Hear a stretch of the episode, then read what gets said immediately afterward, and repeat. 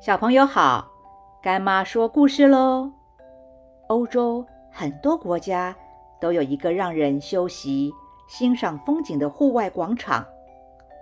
广场上的人，有的在享受和煦的阳光，有的在静静的聆听音乐，有的在细细的品味一本书，也有一些孩子喜欢在广场上喂养鸽子。有时也会调皮的去追逐鸽子。广场的鸽子因为有人会喂养，所以鸽子们也会互相告知，呼朋唤友的来到广场，享受源源不绝的食物，不用自己辛苦的去觅食，食物就会送到你的面前。这不就是天上掉下来的礼物吗？鸽子们。就这么的争相走报，所以广场就聚集了更多的鸽子。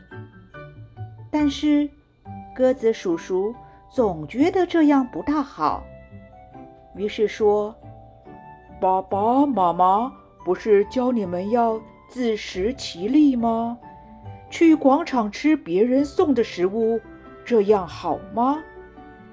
鸽子小灰说。这有什么关系？是小朋友喜欢给我们食物，有这么好吃又免费的食物，为什么还要自己去觅食呢？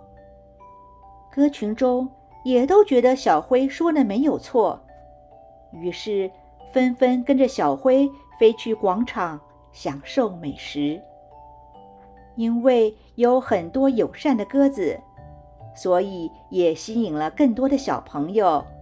带着玉米粒、面包来喂食，所以广场的鸽子总是吃得壮壮的。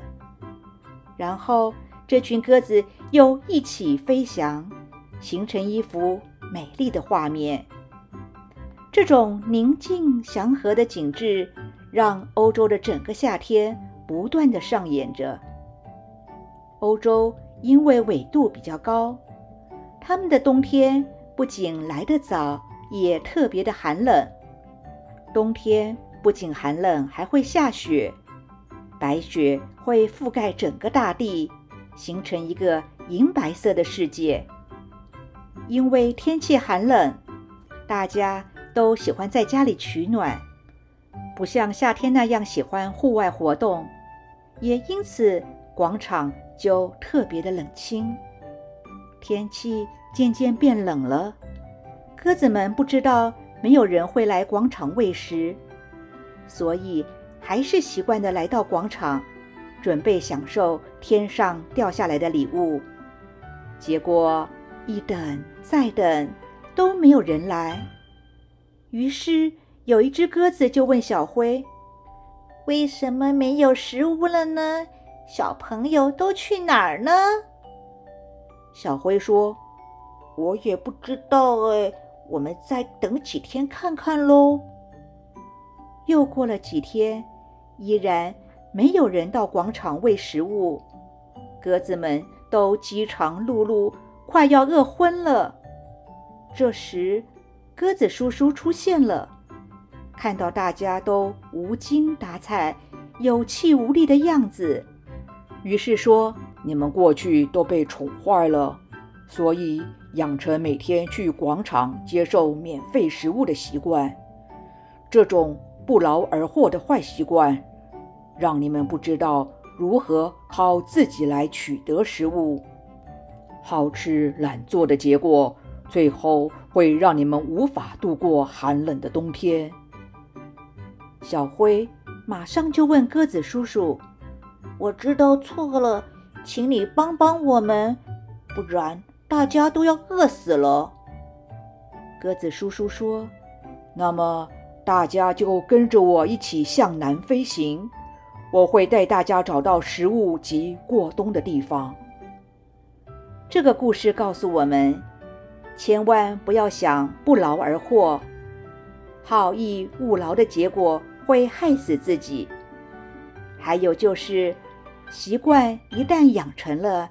就不是那么容易改回来。既然如此，我们从小就要把好的习惯养好。好习惯越多，就越能帮助我们把事情做对、做好。最后，干妈分享一句名言：希腊哲学家苏格拉底说，“好习惯是一个人在社交场所中所能穿着的最佳服饰。”一分耕耘，一分收获。要收获的好，必须先耕耘的好。希望每位小朋友都有好习惯这样的最佳服饰，愿意靠自己的努力来享受自己努力的成果。今天的故事就说到这儿，我们下次见喽。